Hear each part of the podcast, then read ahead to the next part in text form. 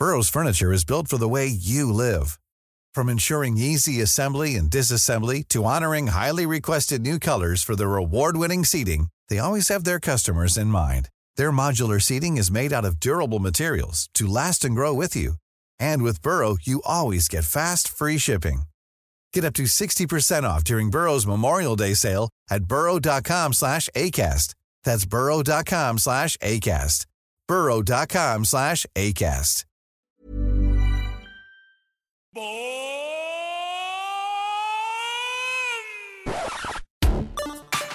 Des cordes et du bois. Un mariage capable de transmettre les plus grandes émotions et de faire naître les plus grandes stars. Aujourd'hui, nous allons faire le point sur un instrument vieux de près de 4000 ans qui subit de plein fouet la mutation de la musique, la guitare. Entre la montée du numérique et l'apogée de la musique urbaine, nous nous sommes posé une question. Est-ce la fin de la guitare et des solos de folie? Je suis Jean-Philippe Louis et vous êtes dans l'épisode 6 de BOM, le podcast des échos qui décrypte l'économie de la musique. My name is Eric Kohanek. I'd like to welcome you all to the uh, press conference for Eric Clapton, Life in 12 Bars. the the future of the guitar is in jeopardy. what are your thoughts on that? Um, yeah, because young people aren't, you know, listening really to rock music and don't have any guitar heroes. What are your thoughts on that? Yeah, I didn't realize it was that bad. I really didn't. Maybe the guitar is over. Well, do you want? Do you want to ask? Allô, bonjour, Frédéric Neff, consultant indépendant sur la distribution physique et numérique. Bonjour Frédéric. On vient d'entendre le célèbre guitariste Eric Clapton s'interroger sur la fin de la guitare alors qu'il répondait à la question d'une journaliste de Billboard. Qu'est-ce qui se passe en ce moment avec les guitares? La guitare euh, a un peu vieilli. Quand on, analyse les charts des, dix dernières années, on remarque que la guitare est en recul euh, avec l'émergence des musiques électroniques et euh, l'émergence du hip-hop, où la guitare n'est plus un instrument central et n'est plus l'instrument sur lequel porte la mélodie. Est-ce qu'il y aurait moins de guitares à cause du succès de la musique urbaine justement? Alors, c'est pas aussi simple, mais euh, oui, clairement, euh, quand on écoute euh, PNL, on peut pas dire que la, la, mélodie ni la ligne de guitare, enfin ni une guitare prédomine sur sur l'ensemble des titres. Toutefois, la guitare, elle est quand même présente de manière indirecte dans, dans le hip-hop. Euh, prenez euh, euh, Gims ou Section d'Assaut, euh, la musique est composée par Renaud Robillo qui vient du, du rock et qui vient du, punk et la structure des morceaux, même si on n'entend pas de guitare, est très euh, est très rock et on retrouve les guitares en concert sur ce style de musique alors qu'on n'entend pas. Mais a, en dehors de Ed Sheeran à l'international et de Vianney qui sont vraiment les des, des personnes qui sont dans le top des charts, la guitare est nettement en recul face à d'autres instruments pour la mélodie, donc comme Adele qui est plutôt piano, ou euh, des instruments électroniques sur lesquels on va, on va pouvoir poser des voix. Il y a pourtant encore des artistes célèbres, type Ed Sheeran. Ouais, ouais, Sheeran fait partie des, des, des gens sacrés, c'est-à-dire des gens qui savent faire de, jouer de la guitare et donc du coup qui peuvent draguer hommes et femmes le soir au coin du feu euh, lors des soirées quand on est adolescent. Et c'est une pratique qui se perd un peu puisque euh, on va chercher à reproduire quand on fait de la musique ce qu'on entend, ce qu'on écoute. Et donc quand on est sur des musiques où il n'y a pas de prédominance de guitare, quand on n'est pas né dans les années 90 au milieu de Nirvana et Noir Désir, on est moins tenté euh, de, de, jouer de la, la, guitare. Donc Ed Sheeran euh, a lancé une collection de guitares en son nom pour, euh, pour vu qu'il est un public plutôt jeune, pour inciter euh, jeunes filles et jeunes garçons à, à se, se, tester à cet exercice difficile pour, entre autres, parce que ça sert aussi à ça la guitare quand on est quand on est jeune, euh, pouvoir conquérir des cœurs au coin du feu.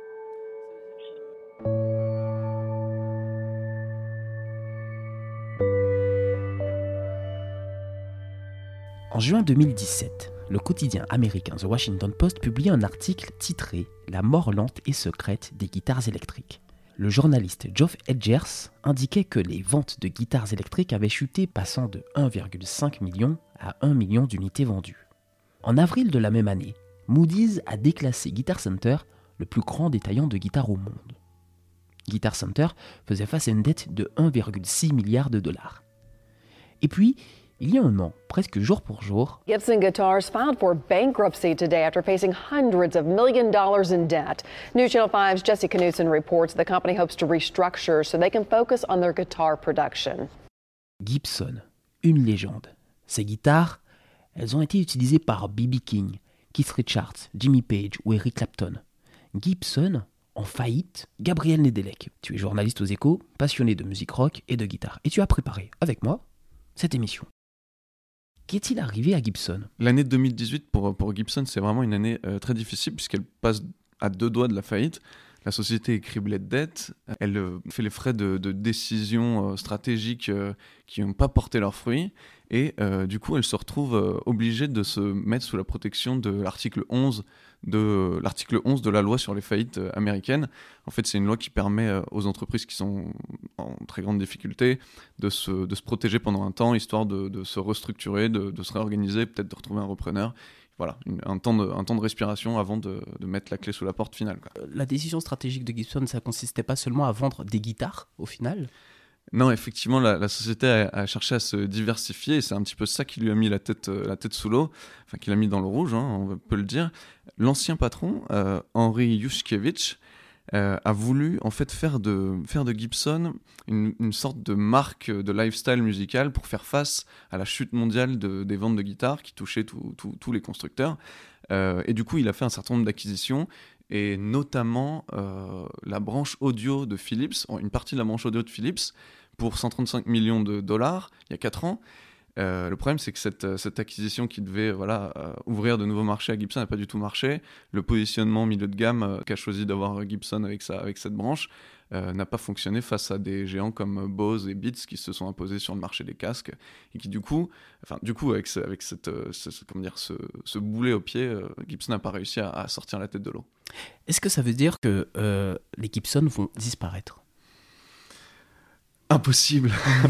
Impossible pour Gibson de disparaître. Déjà, la société à 124 ans, ça serait, ça serait euh, une tragédie, je pense, mondiale si, une boîte comme ça disparaissait. Mhm. Et puis surtout parce que, étant donné, euh, étant donné la, marque et, l'histoire qu'elle a derrière, il y aura toujours des gens qui, vont, qui, voudront, euh, qui voudront la reprendre en main.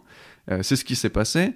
KKR, KKR Co, fonds d'investissement, c'est l'un des plus vieux fonds d'investissement du monde et l'un des plus importants d'ailleurs, a décidé de, justement reprendre Gibson euh, notamment du fait d'un de, ses membres qui est lui-même un collectionneur de Gibson et, donc euh, donc il y avait un petit un petit côté affectif euh, affectif pour cette marque c'est ce que je disais c'est difficile de faire disparaître une marque comme ça quand justement elle a autant d'histoire et on peut lui apporter tant d'affection Quelqu'un a repris, a repris Gibson, qui du coup a pu se sortir de son état de faillite et du coup réfléchir à un nouvel avenir.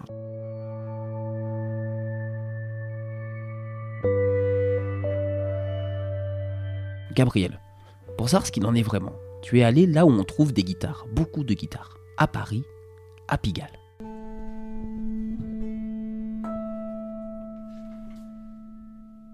Ah bah moi je m'appelle Patrick Vroland, V-R-O-L-A-N-T, voilà, et je suis agent commercial, voilà ma carte.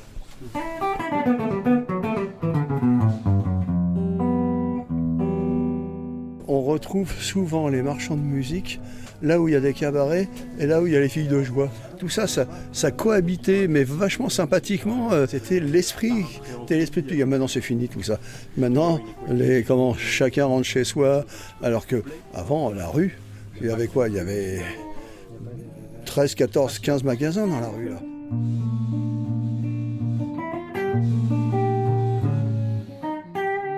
Moi je m'appelle Ben, euh, puis j'ai monté euh, ma première boutique en 2010.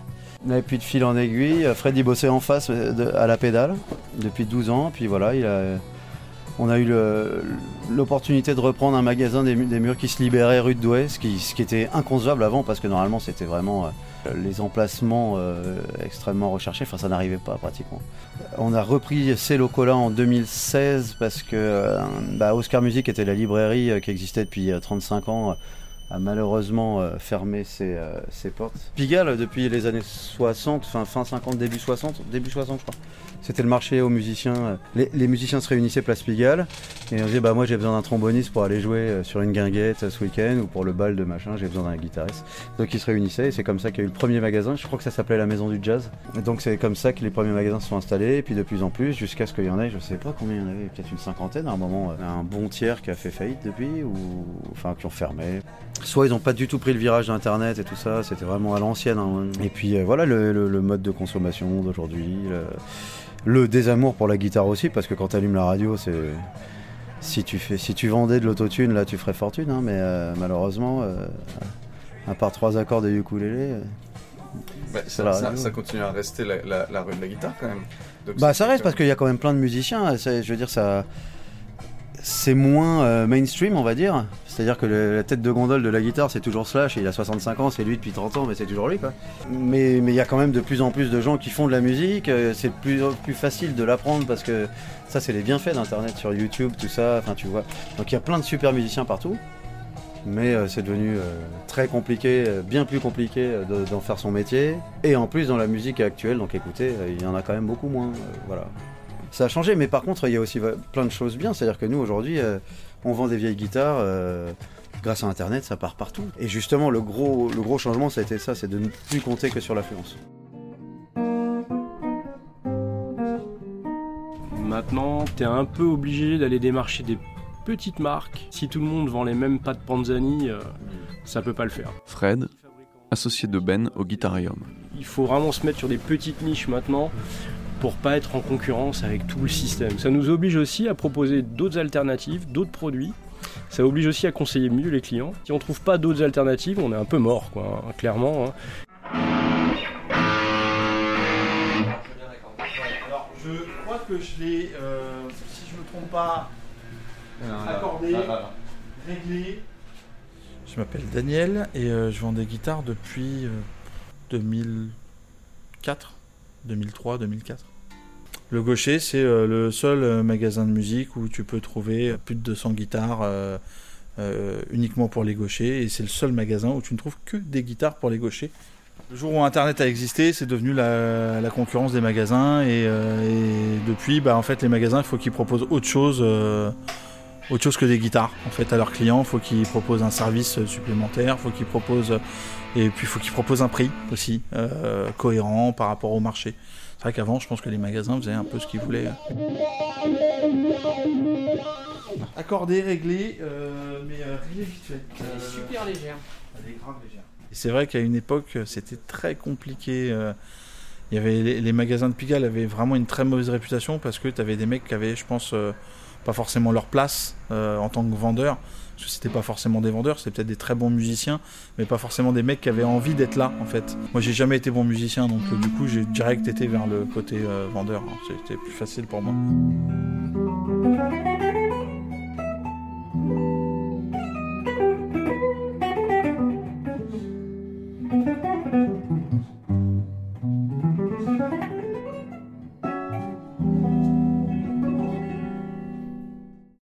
Après ce reportage de Gabriel, faisons le bilan. Jacques Carbonneau. Vous êtes rédacteur en chef de laguitare.com et membre fondateur de deux associations professionnelles de luthiers en guitare. Vous travaillez également à la chambre syndicale de la facture instrumentale.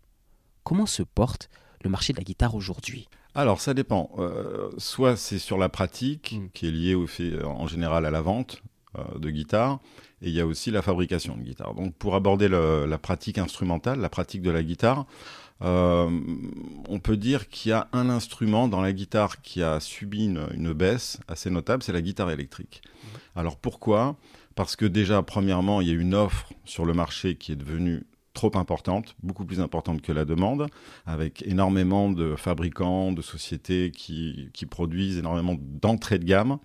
Et euh, parallèlement à ça, ben, la pratique instrumentale. La pratique instrumentale en France, bah, depuis 2008, il n'y a plus du tout, enfin la flûte, le seul instrument qui était pratiqué, il y avait quand même cette démarche de pratiquer un instrument, bah, c'était perdu. Et en même temps, euh, moi je le regrette pas parce que pour, pour l'avoir vécu, c'est pas la flûte qui m'a mis à la musique à la pratique. Sur le plan éducation, on n'a pas su mettre au cœur de la culture, de notre culture, l'instrument de musique. Et je pense qu'il est temps de le faire. Il y a un instrument, et justement c'est un instrument qui depuis 10 ans devient l'instrument à cordes pincées qui n'est plus à la mode, c'est le ukulélé depuis maintenant ouais, 10-11 ans. Euh, c'est euh, des chiffres qui sont constants, à la hausse. Donc une pratique qui a, qui a passé le cap de la mode et qui devient maintenant un instrument très pratique, très facile à utiliser. Il n'y a que quatre cordes, euh, c'est très ludique. En plus, vous pouvez chanter, vous abordez la rythmique, la mélodie et l'harmonique. Hugo Frey est un des ambassadeurs qui veut porter justement le ukulélé à l'école.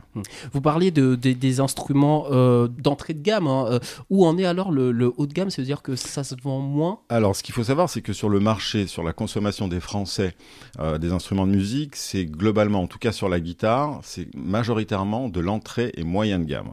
le haut de gamme représente à peu près 7% de la consommation des Français. Et il faut savoir qu'en France, 90% des entreprises fabricants des instruments de musique, des guitares, sont des luthiers artisans. Donc il y a vraiment une offre euh, haut de gamme en France. Et d'ailleurs, j'organise un salon tous les ans euh, avec, euh, avec une équipe à Guitare au Beffroi où justement on regroupe tous, bah, tous ces luthiers. Il y en a à peu près 500 en France. Donc voilà, donc il y a un engouement pour ce métier, mais sur la consommation, ce que consomment les Français, c'est effectivement bien sûr de l'entrée de gamme au départ. Mais après, effectivement, bah, c'est un peu comme dans tout. C'est-à-dire qu'on achète un instrument d'entrée de gamme pour voir si on, s'adapte à l'instrument, si ça nous va bien, si on continue ou pas. Et après, dès lors qu'on a 2-3 ans de pratique, on veut tout de suite avoir un instrument un peu plus performant, un instrument qui réponde un peu, plus à vos besoins. Est-ce qu'on manque pas au final? De modèles oui, mais tout, oui, mais justement, des, Jimi Hendrix, il peut pas y en avoir tous les ans. Jimi Hendrix était unique. Euh, le rock and roll a été unique dans son histoire, et le rock a apporté effectivement avec la guitare électrique. Ou c'est l'inverse, un peu comme le poulet et l'œuf. Est-ce que le rock aurait existé si, si la guitare électrique n'avait pas existé? Voilà, donc l'instrument est très important justement. C'est là où il faut prendre conscience que l'instrument est vraiment lié à la musique, c'est qu'elle va permettre de créer de nouvelles musiques, de nouvelles inspirations. Et la guitare électrique a eu son époque. Elle on ne peut pas dire qu'il y a une désaffection, mais il y a un changement de consommation qui est tout simplement lié à la musique et à son évolution dans le monde, dans le temps. Et, euh, aussi, il faut le dire, et vous l'avez abordé au départ, c'est que le parc instrumental évolue. Avec, euh, bon, il y a eu l'électricité, l'électronique, maintenant le numérique. Est-ce que les instruments numériques vont se substituer peu à peu aux instruments traditionnels? Je pense pas. Je pense que justement, le rapport avec l'instrument est capital. on, voit beaucoup de jeunes, effectivement, maintenant sur des tablettes, pouvoir composer. Ils ont toute une banque de données. Ils peuvent faire du Stradivarius, les meilleures guitares du monde. Ben, il est évident que quand euh, on vous donne un outil qui est plus facile d'utiliser euh, qu'un autre outil, ben, on va prendre celui qui est plus facile. Mais en même temps, on se rend compte, et euh, justement pour avoir l'occasion de rencontrer beaucoup de jeunes, la pratique d'un instrument, c'est quelque chose qui est unique. C'est quelque chose, dès lors que vous avez réussi à passer le cap de l'apprentissage, après c'est un lien qui est euh, qui est unique et c'est pas un instrument numérique qui vous l'apportera. Donc j'ai confiance en ce rapport entre l'instrument euh, traditionnel et, euh, et, la pratique qui évolue et surtout qu'il y a des chercheurs et on a un cas en France qui a pensé justement à marier les hautes technologies, l'évolution avec les instruments traditionnels pour en faire un instrument augmenté c'est la technologie iVibe qui vient du docteur euh, Adrien Mamoumani qui était directeur à l'IRCAM. Et là, c'est la société euh, française LAG qui a mis sur ses guitares acoustiques ce système qui permet d'avoir un instrument augmenté que vous pouvez connecter à votre euh, smartphone. Vous avez un instrument acoustique, mais en plus, vous avez un instrument numérique à l'intérieur. Je ne vous, vous donnerai pas les détails. Vous tapez simplement lag iVibe sur Internet et vous comprendrez. Et là, je pense que c'est l'avenir de euh, l'instrument et de la musique, c'est de lier le numérique avec l'instrument euh, traditionnel. Ça veut dire que les luthiers vont par exemple devoir se mettre à la page également dans leur pratique, dans leur, dans Ils le font déjà. Vous n'imaginez pas à quel point euh, l'industrie est, euh, est moins innovante, on va dire, et moins diverse que les luthiers. Parce que des luthiers, il y en a de plus en plus. Des luthiers qui ont été inspirés par toutes ces grandes marques qui ont marqué l'histoire de la guitare dans le monde. Mais eux se sont a priori, appropriés ce savoir-faire, l'ont transmis de génération en génération il y a une diversité, il y a une recherche, il y a une, créativité dans le design, dans l'innovation, dans la recherche du son, des meilleures technologies numériques à adapter aux, guitares. Euh, c'est un vivier. Euh, pour moi, euh, dans la musique, l'artisan sera l'avenir et l'avenir de l'industrie. C'est un métier qui plaît beaucoup aux jeunes et euh, surtout aussi aux moins jeunes. Euh, et ça, on le voit beaucoup avec euh, la création de l'auto-entrepreneuriat. On voit énormément de, gens qui ont une carrière professionnelle particulière, qui à côté avaient un hobby qui était de fabriquer des guitares ou d'autres instruments et qui ont une formation et puis arrivés à la retraite, se sont dit, bah voilà, je m'installe en auto-entreprise. Donc il y a les jeunes, les moins jeunes qui se mettent sur ce métier qui, qui plaît énormément. Alors, ce qu'il faut savoir, c'est comme, comme je l'ai dit, euh, c'est assez fermé au niveau de la fabrication. Par contre, en réparation, il faut savoir que le luthier, c'est celui qui répare toutes les guitares, et notamment toutes les guitares industrielles qui sont importées, moyenne gamme, entrée de gamme, etc. Donc, c'est votre réparateur, c'est votre docteur de la guitare, en fait. Le Quel est le grand danger qui pèse pour les luthiers, pour les fabricants en ce moment? Est-ce que alors, nous avons quelques réglementations qui sont de plus en plus draconiennes sur les matières premières Ah. des instruments de musique. c'est quoi C'est pour des Euh, raisons, euh, je, je sais pas, des- des écologiques, raisons tout- environnementales exactement, des raisons tout à fait justifiées. Mhm. C'est-à-dire qu'il faut savoir que tous les bois, notamment les bois tropicaux qui sont utilisés pour les instruments de musique, notamment pour la guitare et pour les clarinettes, par exemple, qui n'ont qu'une seule essence, qui est euh, l'ébène du Mozambique, qui n'est pas un ébène, qui est un palissandre. Là, il y a une déforestation croissante, et ça on le sait depuis quand même pas mal de temps, et il y a un organisme international qui est là pour réglementer le commerce international de toutes ces espèces qui sont en danger. Et dès lors qu'un pays demande à ce qu'une euh, réglementation, enfin qu'une espèce soit réglementée, il y a tout un système de permis qui est mis en place euh, pour les bois importés sous forme de, de grumes, de bois sciés, mais aussi depuis peu sur les produits finis et donc sur les instruments de musique. Et en 2017, tous les palissandres ont été réglementés en annexe 2 de la CITES et donc nécessité de, euh, pour exporter en, dehors de l'Union européenne ou pour importer un instrument dans l'Union européenne, il faut des permis, export, import. Et donc ça, ça a été dramatique pour toutes euh, nos entreprises, surtout les petites entreprises. Euh, et il faut savoir aussi que les instruments de musique consomment très peu de bois et qui, justement, eux, le bois qu'ils utilisent, ils le valorisent. C'est-à-dire que nous, on attend qu'un arbre est suffisamment poussé pour le couper et on va le respecter, cet arbre. On n'est pas là pour détruire la nature, contraire. Et donc, on est tout à fait favorable à ces réglementations, sauf qu'on leur dit ne réglementez pas les instruments de musique, sinon on va mourir et surtout, ça va rien changer à la préservation de l'espèce, puisqu'on consomme très peu. Donc, on est devenu très proactif en, en étant très présent à tous les comités CITES. Donc, ça a coûté énormément d'argent aussi pour les associations, pour les fabricants d'instruments de musique, mais on risque là d'obtenir euh, dans un mois au Sri Lanka, à la prochaine convention des parties, euh, l'exemption des instruments de musique, des accessoires et des parties finies d'instruments de musique. Donc ça, ça sera une première victoire, mais il faut faire attention parce que beaucoup d'espèces commencent à être de nouveau réglementées. Et toutes les espèces qu'on utilise, en fait, vont être réglementées. Donc il faut qu'on soit vraiment très vigilant et surtout d'être présent euh, sur le pays qui, qui fait pousser l'arbre pour les aider justement. Il y a des initiatives euh, déjà qui existent avec des associations, des ONG. On travaille en relation justement avec ceux qui euh, ont cette matière première et dont on a besoin pour nos instruments.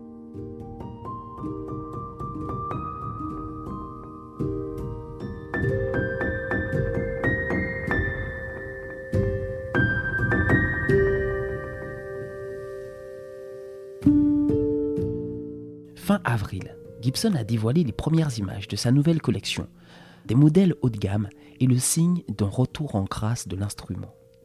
Quelques tendances montrent encore un regain de l'instrument, notamment sa version électrique. La chanson Bohemian Rhapsody, sortie en 1975 et boostée par des solos de guitare de Brian May, est le morceau du XXe siècle le plus écouté en ligne. Plus encore, la musique métal, qui ne peut se passer de guitare électrique, connaît une ascension fulgurante dans le streaming. Plus 28% d'écoute en un an sur Spotify. Les revenus générés en ligne sur la plateforme de distribution TuneCore par les artistes heavy metal ont augmenté de 154% entre 2017 et 2018. Preuve que la guitare a encore un avenir brillant devant lui. Ne reste plus qu'à trouver notre nouveau Jimi Hendrix. Touchons du bois. Cet épisode a été préparé avec Gabriel Nedelec. Merci de nous suivre et n'hésitez pas à vous abonner à BOM sur toutes vos plateformes de podcast. A très vite pour un nouvel épisode.